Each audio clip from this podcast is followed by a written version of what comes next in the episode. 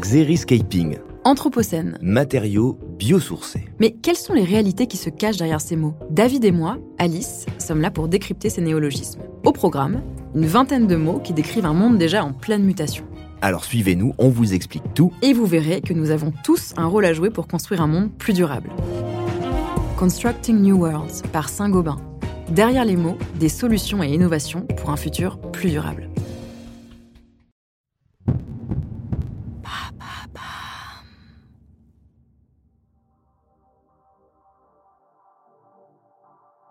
Bonjour à tous, je suis Alice Haché. Je vous souhaite la bienvenue dans l'empreinte.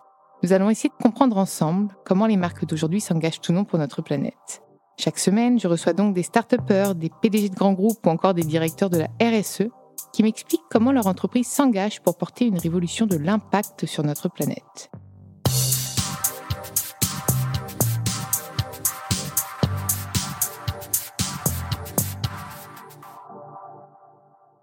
Et avant de commencer cet épisode, je souhaite vous présenter le nouveau partenaire de l'empreinte. Dans ce nouvel épisode de l'empreinte, j'ai le plaisir de recevoir Amélie Lumeau, la directrice du développement durable du groupe ADP, le leader mondial de la conception, la construction et l'exploitation des aéroports. Salut, je suis ravie de t'accueillir dans l'empreinte. Bonjour. Vaste sujet qu'on va aborder. En plus, on n'a jamais eu ce, ce- ce secteur d'activité dans l'empreinte. Donc, j'aimerais bien d'abord qu'on dresse peut-être un, un- un bilan Donc ADP, on est un gestionnaire d'aéroports. Euh, donc on a trois aéroports en région parisienne, qui sont euh, Paris-Charles de Gaulle, Paris-Orly et, le Bourget. Euh, et puis 10 aérodromes d'aviation civile. Et on exploite aussi euh, 24 autres aéroports euh, dans le monde, euh, dans 14 euh, autres pays. Voilà, et donc du coup, notre métier, c'est effectivement euh, concevoir, construire et puis ensuite euh, assurer euh, l'exploitation euh, de ces aéroports pour des durées qui peuvent être limitées dans le cadre de concessions ou qui peuvent être comme à Paris avec une vision très long terme. On associe souvent avion à pollution. Forcément, c'est un enjeu pour, pour le groupe ADP, j'imagine. Absolument.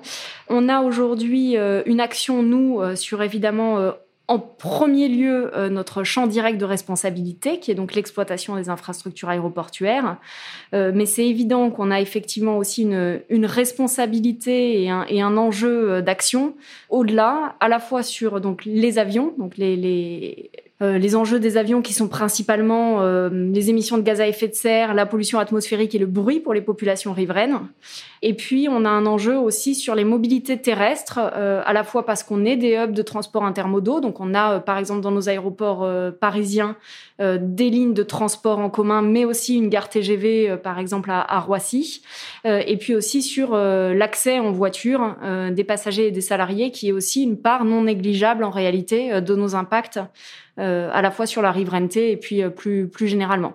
Donc, effectivement, on on essaye réellement d'agir euh, avec ces tiers que sont euh, chaque passager, chaque salarié qui vient et du mode de transport qu'il utilise, euh, et puis ensuite euh, sur, euh, sur les avions. Finalement, c'est une logistique qui regroupe plusieurs secteurs d'activité, entre le bâtiment, la mobilité, etc. Donc, euh, co- com- comment vous faites? Parce que ça doit être un vaste chantier, si je, si je peux utiliser ces termes. C'est un vaste. euh, Alors oui, alors déjà c'est un vaste chantier parce que les aéroports euh, sont assez euh, souvent en chantier. C'est euh, vrai. c'est des, des des infrastructures qui vivent euh, et qui sont euh, qui ont souvent un endroit ou un autre de justement travaux. Alors déjà parce que euh, les aéroports ont un certain âge, les aéroports parisiens, hein, on, on- ça date des années 60 pour Orly et des années 70 pour pour CDG, donc on a un besoin de pour Charles de Gaulle pardon, donc on a un besoin de de mettre à jour ces ces infrastructures. Et puis aussi parce que dans une activité qui jusqu'à la crise Covid était en croissance, l'objectif bien sûr c'est de travailler sur la densification et l'optimisation des infrastructures, donc de pas construire, consommer des surfaces de manière continue, mais essayer d'optimiser au mieux. Et donc ça impose parfois euh, de faire des travaux parce que les infrastructures avaient pu être conçues dans les années 60 dans une période où on avait un moindre besoin de densifier euh, l'usage au mètre carré euh, des installations. Et puis on, après, on a des enjeux de, de mise aux normes. hein. Par exemple, aujourd'hui, euh, si on prend le sujet des, des bagages, euh, on a un enjeu de, de traçabilité, de sécurité sur les bagages qui est plus du tout le même que celui qu'on avait à l'origine et qui impose euh, là aussi euh, de faire des, des travaux sur ces infrastructures. Est-ce que dans ces nouveaux enjeux, il y a la durabilité et l'impact environnemental des, des infrastructures? Alors bien sûr, l'impact environnemental des infrastructures, c'est un enjeu euh, majeur. Alors depuis longtemps, j'ai envie de dire, mais Depuis parce que Tiens, ça- notre, notre engagement, par exemple, d'atteindre la neutralité carbone, euh, on l'a pris en 2017. L'engagement euh, du transport aérien euh, de diviser euh, les émissions euh, par deux, euh, c'est un engagement qui a été pris euh, d'abord en 2016 et confirmé en 2019, donc qui a été euh, préalable en tout cas à la, à la crise et, et y compris à euh, l'enjeu euh, Flixcam, qui est celui qui a euh, fait émerger le sujet vers la deuxième moitié de l'année 2019.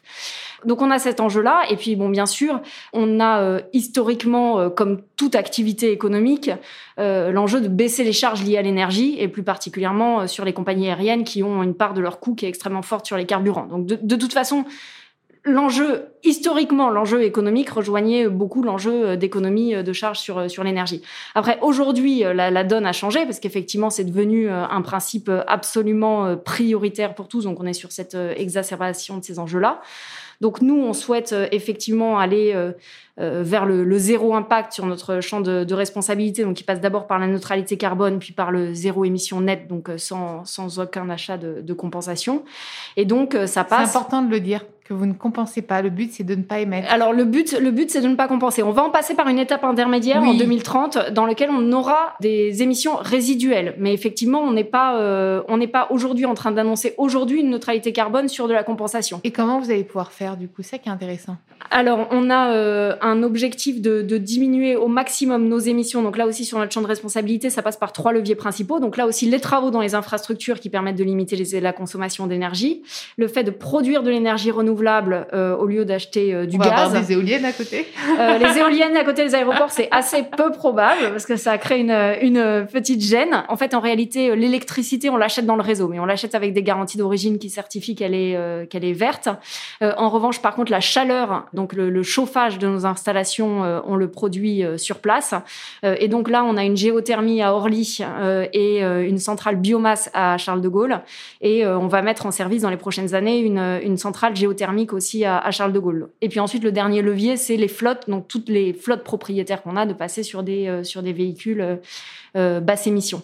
Donc on a ces émissions-là. Ensuite, on risque d'avoir un, petit volant résiduel d'émissions sur en 2030 euh, parce qu'on a des sources notamment de sécurité d'approvisionnement en chaleur par le gaz. Donc en fait, en réalité, qui, qui n'est pas totalement décarboné. Et puis sur certains véhicules très lourds, comme les véhicules de, de pompiers, les déneigeuses, qui sont des gros véhicules lourds et qui n'existent pas en basse émission. Donc notre objectif ensuite, c'est de réussir à passer euh, à l'absorption et donc de mettre des puits de, carbone sur nos, sur installations ou du captage de CO2 euh, dans les fumées, euh, dans les fumées des centrales. Donc on est sur cette démarche-là. Et puis après, effectivement, notre objectif aujourd'hui, au-delà de ce champ de responsabilité, c'est vraiment d'élargir notre impact sur donc les, les, tiers et donc la chaîne de valeur, ce qui est absolument un enjeu majeur. Et donc on travaille aujourd'hui avec les compagnies aériennes euh, sur la décarbonation du transport aérien. Ah, donc c'est bien, c'est un travail main dans la main. C'est un travail main dans la main. De, vos flottes, de tes flottes. euh, de nos flottes voilà, à nous. flottes. Donc on, on a d'abord cet enjeu, euh, on y tient quand quoi même parce pour que nos auditeurs, un peu pour rappeler un peu. ce que- Ah, nous, on a énormément de véhicules. euh, nos flottes à nous, ADP, hein, c'est on a énormément de véhicules qui circulent. Euh, on a des véhicules qui circulent parce que c'est les navettes qui emportent les passagers dans les dans les avions quand les avions sont pas au contact des terminaux. parce que c'est là aussi les véhicules de pompiers, les véhicules, euh, les, les, les déneigeuses et autres. Parce que c'est euh, les véhicules, les navettes plutôt qui assurent la circulation la des passagers euh, sur le côté euh, euh, avant euh, les terminaux, etc. Euh, effectivement sur les véhicules d'inspection euh, de, de, de sécurité des pistes, sur les véhicules euh, d'inspection de sécurité animalière, enfin sur tout un tas de, de véhicules. On a, on a une très grosse flotte de véhicules euh, qui, euh, qui est aujourd'hui à, à un tiers décarboné et qu'il faut qu'on emmène, euh, emmène jusqu'au bout. Mais bien sûr, après l'enjeu, il, il va au-delà. Euh, et c'est ça, euh, c'est ça vraiment l'enjeu majeur, euh, l'enjeu majeur aujourd'hui. On a aujourd'hui la, la conviction de pouvoir amener l'aviation européenne à la neutralité carbone en 2050. Comment est-ce qu'on pourrait faire? Parce que Eh ben, les leviers- Yann Arthus Bertrand, que j'ai eu dans l'empreinte, me disait qu'il avait décidé d'arrêter de prendre l'avion. Il avait bien pris l'avion déjà, donc bon. il- ouais. il- mais euh, il avait décidé d'arrêter de prendre l'avion. Et si demain tu lui dis, bah, ce sera neutre, Alors c'est exactement ça l'objectif, hein, c'est que ce soit neutre en carbone. Donc c'est- quelque chose qui prend euh, plus de temps que sur nous nos installations. C'est pour ça qu'on est sur du euh, 2050. L'objectif c'est 2050. On a un premier levier, euh, c'est euh, la poursuite du remplacement des flottes. Aujourd'hui, euh, chaque avion de nouvelle génération consomme à peu près un quart de, de, de, carburant en moins euh, par kilomètre que les avions précédents. Donc on diminue d'à peu près 25% les émissions en, en, continuant le renouvellement des flottes d'avions. Ça, c'est le levier entre guillemets le plus simple. Euh, c'est simplement, euh, on poursuit l'amélioration et ça vient du fait que les avions sont de plus en plus légers au fur et à mesure du temps. Donc plus ils sont légers, moins, moins ils consomment. Après, on a les, opérations aériennes. Quand on réussit à, à, organiser les trajectoires des avions pour qu'ils prennent le trajet le plus direct entre le point A et le point B, ce qui n'est pas toujours euh, le cas aujourd'hui parce qu'il peut y avoir de la perte d'optimisation aux frontières, etc. Euh, on peut là aussi faire des économies. C'est pas le plus gros levier non plus, mais ça permet de faire un certain nombre d'économies et d'émissions. Hein. Et puis parce que euh, c'est aussi leur trajectoire optimisée quand ils atterrissent et, et, ils décollent. Et puis après, les deux gros leviers qui permettent de faire ça, c'est les carburants alternatifs. Donc ça veut dire que L'objectif final en 2050, hein, c'est d'avoir des avions les plus légers possibles qui ne consomment plus de kérosène. Donc des avions ultra légers qui consomment soit des carburants alternatifs, donc issus de la biomasse ou de synthèse, soit de l'hydrogène, et qui doit soit pour le coup fondamentalement qui différent. transporter autant de voyageurs ou moins du coup. Et qui pourront transporter autant de voyageurs, bien sûr. Alors en fait, le fait est que les solutions sont pas les mêmes pour les différentes catégories d'avions. Euh, quand on se projette à long terme, pour les, les courts et les moyens courriers, L'objectif, c'est la bascule sur les avions à hydrogène, parce que les avions à hydrogène sont vraiment zéro euh, CO2, et en plus, ils ont un gain sur les effets non CO2, parce qu'ils réduisent notamment les, traînées de condensation des avions, parce qu'ils émettent plus que de la vapeur d'eau. Donc on est vraiment sur quelque chose qui a un impact maximal euh, sur, euh, sur le climat, enfin sur la baisse des émissions de CO2. Et ensuite, euh, pour les longs courriers, euh, donc euh, effectivement, l'hydrogène, a priori, ne permettra pas euh, de décarboner les longs courriers. Pour les longs courriers, d'avoir le recours aux carburants alternatifs, sur lesquels on estime aujourd'hui qu'on peut aller jusqu'à 80-90% de, de baisse d'émissions sur le cycle de vie par rapport à ce qui est dit, existe aujourd'hui sur le kérosène. Et pourquoi on ne le met pas déjà en place? L'avion hydrogène, il est aujourd'hui en phase de développement. Donc on a eu les, les concepts, mais L'objectif, c'est une entrée en, en, commercialisation. Il y a plein de tests euh, à faire, j'imagine. Il y a plein de tests à faire, exactement. C'est des nouvelles. Bon, déjà, c'est des circuits de distribution. C'est un carburant euh, totalement nouveau, hein, qui ne peut pas être mélangé avec le kérosène. Donc, on est vraiment sur quelque chose de nouveau. Il faut des installations spécifiques et il faut une réglementation spécifique. Enfin, on a des règles à mettre en place, des normes à mettre en place, et euh, ça ne prend pas le même euh, volume. L'hydrogène, c'est léger, mais ça prend beaucoup, beaucoup de place. Donc, en fait, ça, ça impose de revoir un peu la conception des avions. Donc on a euh, des avions euh, nouveaux et l'objectif c'est donc une commercialisation pour le milieu de la décennie 2030 en réalité, compte tenu des développements à faire, euh, ça reste, ça reste quelque chose qui euh, n'est pas si lointain. Et ensuite, les carburants alternatifs, eux, en effet, pour le coup, on pourrait les, les, les mélanger aujourd'hui, et on a d'ailleurs déjà des tests, euh, et on espère avoir prochainement un, un, avion, justement, test là aussi, qui parte de Roissy avec un, un volume important de carburant alternatif dans ces, dans ces réservoirs. Le problème, il est double. Il est d'une part la création de la filière de production. aujourd'hui, on a assez peu d'installations qui produisent euh, des carburants euh, durables pour l'aviation.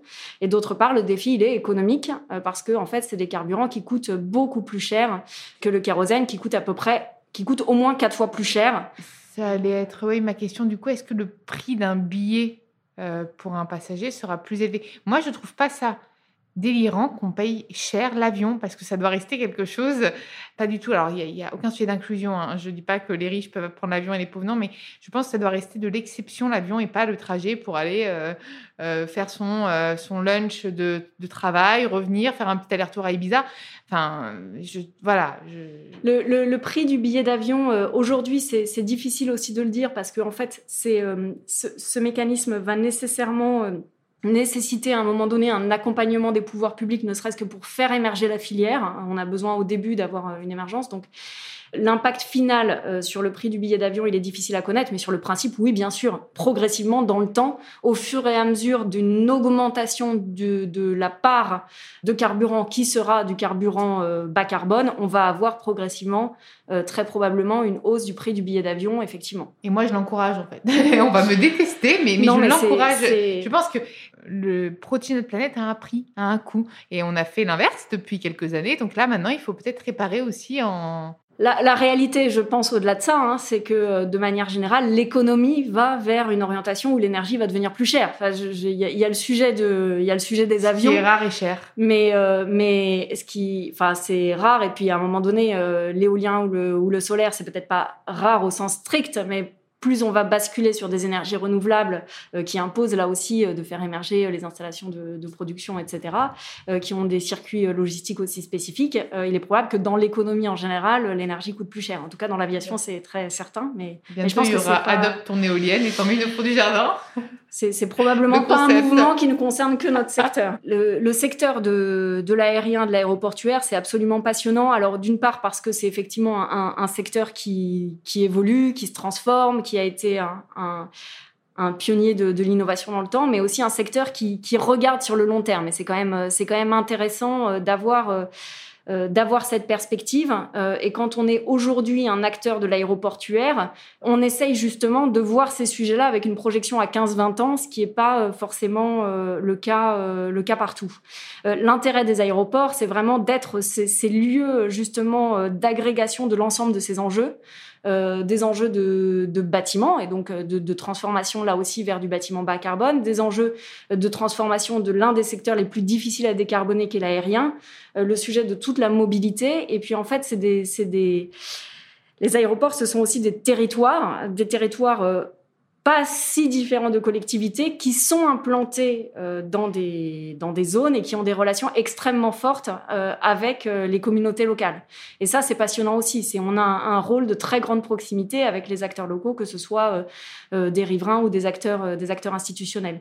Donc, on est quand même dans un monde assez spécifique, à la fois d'agrégation de beaucoup de problématiques et de de, de caractère extrêmement euh, concret d'une relation très forte euh, avec des avec des territoires. Euh, donc voilà, donc je pense que c'est un, un, univers passionnant. Et ça fait longtemps du coup que tu es non, ça fait pas très très longtemps. Moi, je suis arrivée dans le dans le groupe ADP il y a maintenant quatre ans. Quatre ans, quand même. Donc, tu as eu le temps de voir arriver aussi cette, cette, cette crise, cette pandémie, parce que j'ai je suis obligée d'en parler. Le secteur est touché, est terriblement touché. Hein. donc, Comment est-ce qu'aujourd'hui vous faites face? Parce qu'il y, a du coup l'enjeu euh, euh, environnemental, mais il y a l'enjeu, économique. Hein. C'est quand même euh, assez double. Enfin, assez double, c'est double. Typiquement, même triple. Je pense qu'il y en a d'autres d'enjeux en ce moment, mais oui, euh, c'est clair qu'on est, on est sur un secteur euh, qui avait euh, l'habitude d'être en croissance. En fait, de manière, de manière générale, le transport aérien a une évolution où il croît à peu près deux fois plus vite que le PIB et il décroît à peu près deux fois plus vite que le PIB. Enfin, quelque chose comme ça. Hein. c'est très lié. C'est comme la bourse, en fait. Voilà, exactement. donc, un secteur qui était en, forte croissance et sur, qui se retrouve en, en, en, chute brutale. Et ça, ça c'est une chose. mais sans doute, effectivement, aujourd'hui, avec la nécessité de réinventer son modèle. Et c'est ça qui est aussi euh, absolument euh, passionnant. Et, il est probable, en effet, que dans l'univers post-Covid, on passe d'un modèle de, croissance forte en volume vers un, modèle de, croissance plus modérée et dans lequel ces enjeux-là vont prendre une importance croissante, mais euh, étant donné que de mon côté, euh, je m'y intéresse depuis quelque temps en, essayant euh, justement au maximum d'accélérer ces, investissements dans la transition, on aura sans doute encore plus la nécessité de le faire et une prise en compte de ces enjeux-là à une échelle particulièrement stratégique post, post-crise Covid. Mais oui, c'est sûr que le modèle se transforme et c'est pour ça que nous, aujourd'hui, dans cette période de crise, à la fois on a l'enjeu de réaffirmer la priorité de ces investissements euh, et de ces enjeux-là, même dans un contexte où on a une contrainte sur nos, sur nos moyens, et puis aussi de réfléchir à ce que ça veut dire pour le long terme, cette transformation. Et pour nous, ça passe notamment, par exemple, par vraiment retravailler sur la correspondance entre le train et l'avion, et se dire que euh, aujourd'hui, on avait peut-être une qualité de service qui était très forte pour les gens qui passaient de l'avion à l'avion, et que demain, il faut vraiment qu'on s'assure que quand on arrive du train et qu'on prend l'avion, on est euh, dans une expérience aussi qualitative et que c'est auprès de ces passagers-là qu'on veut aussi euh, accorder toute notre euh, attention. Donc on a mmh. vraiment aussi cette, cet enjeu de transformation. Et puis après, la contrainte économique, elle peut parfois servir, entre guillemets, parce que euh, le premier enjeu, c'est d'utiliser au mieux ce qu'on a, euh, notamment sur les infrastructures, euh, et d'aller jusqu'au bout dans l'utilisation de nos infrastructures et ne pas construire plus, finalement. Et, ça, c'est aussi quelque chose où, on a une vraie cohérence entre un enjeu économique et un enjeu de, transformation durable. Donc finalement, ça, englobe beaucoup la mobilité, et puis j'ai l'impression qu'il y a une façon aussi de sensibiliser le, le voyageur aussi à cette mobilité plus durable.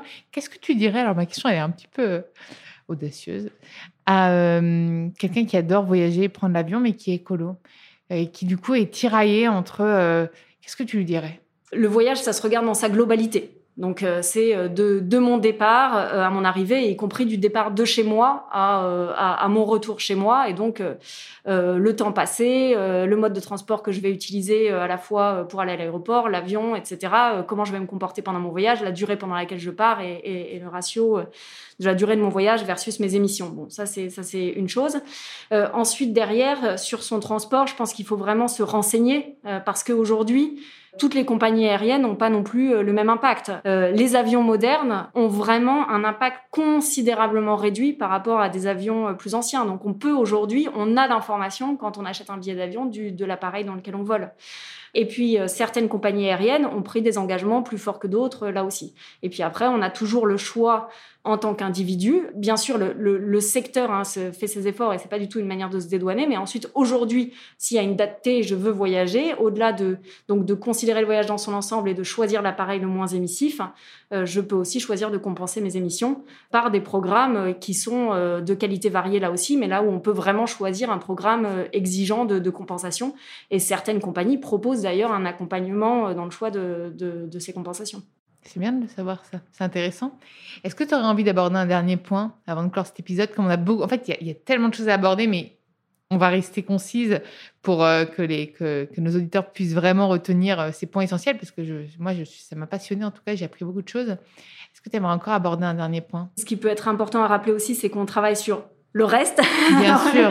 le reste, c'est vaste aussi, mais euh, on a un enjeu euh, qui est extrêmement fort sur la préservation de la biodiversité aussi, parce qu'on a des terrains extrêmement importants, notamment en région Île-de-France, et puis que le, le, transport aérien a aussi euh, des choses à dire hein, sur cet enjeu de, de, préservation de la biodiversité. On travaille sur la gestion des déchets, on travaille sur la gestion de l'eau, sur la, la, les sols. Donc en tout cas, voilà, dire on, on, on a conscience que l'enjeu climatique est absolument euh, essentiel aujourd'hui, mais notre notre objectif c'est bien de, de, voir plus large euh, et puis de travailler aussi bien sûr sur cette sur cette problématique d'engagement aux côtés de nos territoires, sur lesquels on a conscience que la, la, crise est extrêmement dure pour les territoires d'influence aéroportuaire et donc on travaille vraiment avec eux aussi sur le redémarrage de l'activité euh, et la possibilité de donner de la visibilité sur les métiers du futur. Et ce dont on se parle euh, peut être d'ailleurs créateur d'emplois. Enfin voilà, le, le, euh, les carburants alternatifs, c'est aussi remplacer de l'approvisionnement depuis les pays du Golfe par de l'approvisionnement de, de, production en France ou en Europe.